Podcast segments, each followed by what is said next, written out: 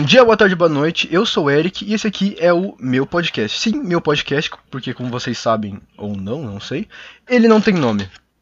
E hoje aqui a gente está novamente para um episódio especial, um episódio que vocês gostam muito sempre quando a gente traz, que é uma análise, não uma análise, mas uma conversa sobre um livro. E obviamente eu não estou sozinho, eu estou com um, um convidado que já é cara velha aqui no nosso podcast, mas eu acho sempre bom, sempre válido apresentar, que é o Luiz. E aí, Luiz, de boa?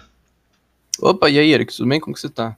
Tranquilo, velho. Só, sei lá, quarentena, assim, pandemia, meio desanimado. É, meio chata mas... as coisas, né? mas, pois é. Tem, tem que aguentar, não tem jeito.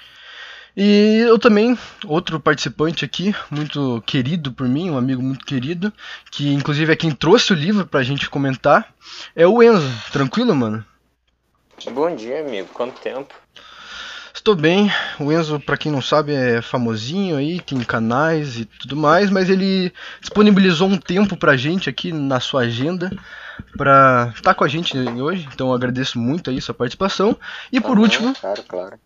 mas não menos importante, com certeza, que é um amigo muito querido para mim, que é o Bruno. Tranquilo, mano? E aí, tranquilo? Então, apresentados, eu acho que a gente pode começar, né, a falar sobre esse livro, que eu acho um clássico, eu acho um livro muito com muitas questões para serem debatidas, é um livro ao mesmo tempo que ele é leve, ele consegue ser pesado, que é o Diário de Anne Frank. É, eu acho que todo mundo já ouviu falar dele, né, pelo menos.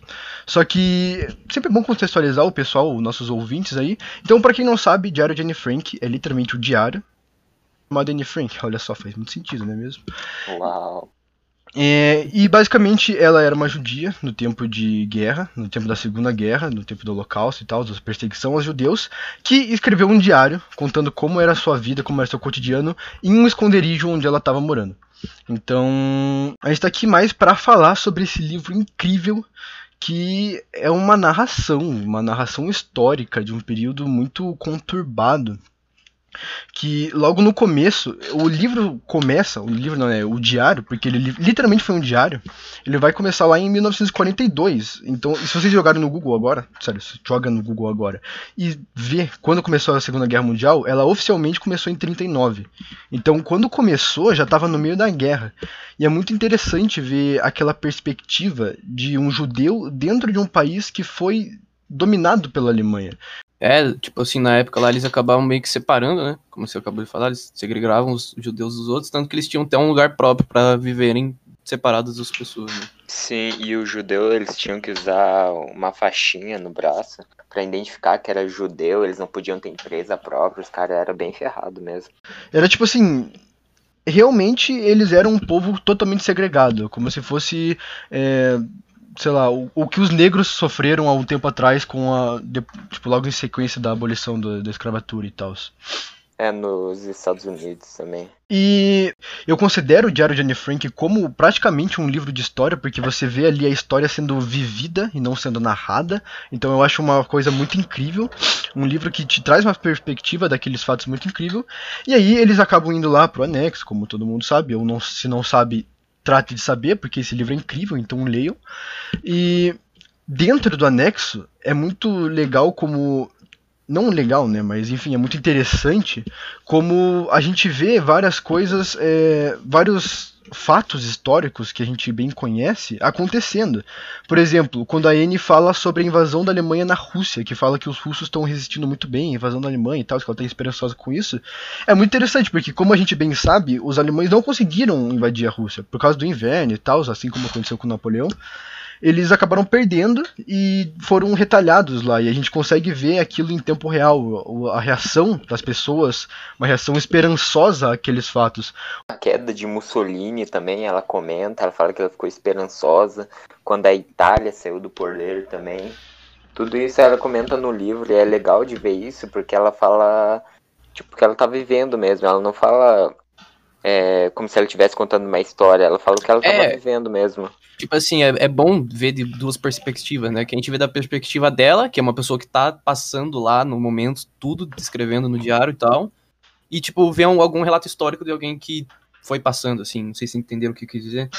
Não, o legal do, do livro é que tudo na visão dela, que sofreu como, como vítima, né? Do, Sim, sim.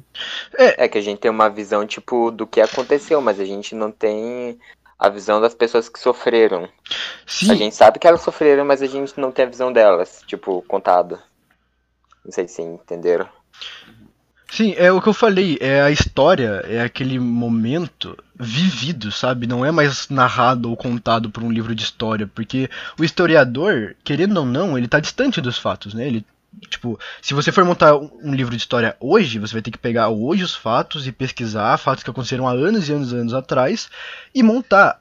O Diário de Anne Frank traz isso pra gente como algo sendo vivido no momento, sabe? Tipo, ontem eu fiquei com medo, porque a Alemanha invadiu X local, entendeu? Hoje eu Ou- passei fome, é. sim, É, exatamente. muito- Hoje apareceu na rádio que os alemães estão bombardeando uma cidade, sabe? Tipo, é aquela história vivida, sendo presen- presenciada. Então, eu acho o livro de o Diário de Anne Frank como, não sei, eu acho que o melhor livro de história sobre o assunto, sabe? É o que mais chega perto da realidade, né? Sim, com certeza, tipo, sem dúvida. Distorções. E ao mesmo tempo, eu gosto muito desse livro, porque ao mesmo tempo que ele faz isso com uma magnitude muito grande, tipo, ele verdadeiramente é um livro de história muito bom, ele é continua sendo o diário da Anne Frank, sabe? Não é o diário do Holocausto, não é o diário da Segunda Guerra Mundial, é o diário da Anne Frank, sabe? É como se Sim, fosse é o uma menina normal atualmente, querendo pegar um livrinho lá pra escrever os que passa no seu dia a dia. Até mesmo eu, quando era menor, já tentei ter um. E, e é estranho ver isso, né? Só que, tipo, é um diário da época da guerra e tal. Um ponto até meio engraçado, não queria usar a palavra, mas acho que é a palavra que mais define isso, que, tipo assim, ela tá narrando um fato que tá ocorrendo lá tene- tenebroso, de matar e tal. Aí do nada ela passa pro fato de que ela sente ranço de alguma pessoa que tá convi- convivendo com ela lá nos tempos difíceis e che- Chega a ser muito engraçado isso até. Chega a ser cômico, porque é um alívio, sabe? Tipo, um capítulo. Não, é um- não pode dizer um capítulo, né? Mas uma narração né, de um dia lá. É muito pesado e no outro é algo muito bobinho. É um romance dela com o Peter, sabe? É, é muito gostoso ver como eles saíram de. Ela achar ele patético e um vagabundo que não faz nada o dia inteiro, né? Tipo, não é, ela não usa essas palavras, mas ela quis dizer isso pra quase companheiros, quase namorados, digamos assim, sabe? Então, é um diário, é um livro que, por mais que tenha todo esse contexto histórico, por mais que tenha toda essa narração histórica, fala muito bem sobre problemas de um adolescente comum, sabe? Sobre brigas dela com a mãe, por exemplo, discussões dela com a mãe, discussões dela com a irmã, discussões dela com o dentista chato lá, sabe? Tipo. E é um livro fácil de ler, porque é uma leitura. É uma escrita de É, não é adolescente. uma leitura fácil, difícil, né? Pelo fato dela ser uma criança, uma adolescente, acaba ficando mais fácil de, ler, entender e compreender, né? O que tá acontecendo lá. Sim, Aquelas e, palavras dela. É, e é um diário, tipo, é um livro fácil, é um livro cativante, que ao mesmo tempo que você quer saber como a guerra vai se dar, por mais que já sabe, tipo, o que vai acontecer com eles, né, né, durante esse período, você quer saber como vai ficar o relacionamento dela com a mãe, como vai ficar o relacionamento dela com o pai, com a irmã, com o Peter, o que, que vai acontecer. Então, é um diário que me cativa, sabe? Tipo, muda totalmente, sabe? É, ela também se sentia muito pressionada, né? Pelo fato de ter uma personalidade forte. Pois é, é, tipo, isso é muito recorrente no livro, né, Pé? Porque, tipo assim, muitas e muitas e muitas vezes você vai pegar é, ela tendo crises de choro, crises de raiva, narrando brigas que ela teve com a mãe. É, e aí, tipo assim, ela diversas vezes falava sobre os sermões infinitos que ela recebia, sobre é, a personalidade dela, que sobre a, comparar ela, a irmã dela, né, a Margot, Ela se sentia excluída também, né? Sim, Sim. sim, ela, ela diversas vezes falou assim: Ah, eu tô cansada de dormir e molhar meu travesseiro. Eu queria dormir uma noite sem molhar meu travesseiro, com lágrimas, né? Então. E é uma coisa muito recorrente, sabe? Tipo assim. Quem não tem essas discussões com seus pais, sabe? Quem não tem esses sermões infinitos? Ou. Eu acredito que muitos de vocês que estão me escutando já sofreram com isso de ter uma irmã ou um irmão que é considerado um gênio, que é considerado, tipo, o queridinho de todos, e aí você receber todo. Sei lá, é todo como se descarregassem em você, Todo descontassem em você. É, a pessoa recebesse todo o crédito e você ficasse sem nada, né? Sim, mas no caso ali, a Anne Frank, ela era tipo, ela dava pra ver pelo jeito que ela escrevia que ela era muito à frente do tempo. Mesmo estando na situação que ela estava, ela se preocupava com os judeus que estavam, tipo, é, que estavam sendo perseguidos, porque ela, querendo ou não, estava meio que protegida, mas tinha um monte de judeu que ele estava tava sendo mandado para os trabalhos lá na, Auschwitz, os negócios, e tava tudo morrendo. E ela se preocupava, tanto que no livro mostra ela falando que tava meio que privilegiada, sendo privilegiada. É, dá pra ver também que em muitas partes do livro que ela tem empatia também, né? Pros, por quem tá indo pros campos, enquanto ela tá lá, né, escondida no. Querendo não, não um pouco segura comparado com os outros, né? Cara, sim, esse é um ponto muito massa que eu gosto muito, que é o quanto você consegue ver que a Anne é uma criança, mas é madura e é, tem ela muita consegue empatia. perceber, né?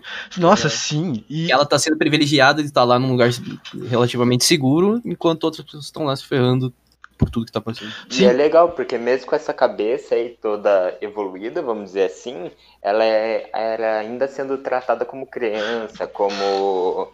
É como, Ah, ela era lixada pela família. é como criança, né? como Tipo, você estava falando. É, esse era o maior problema. O maior problema é que ela era uma criança, só que a família dela não reconhecia o potencial que ela tinha de já ser um pouco dela. madura e tal.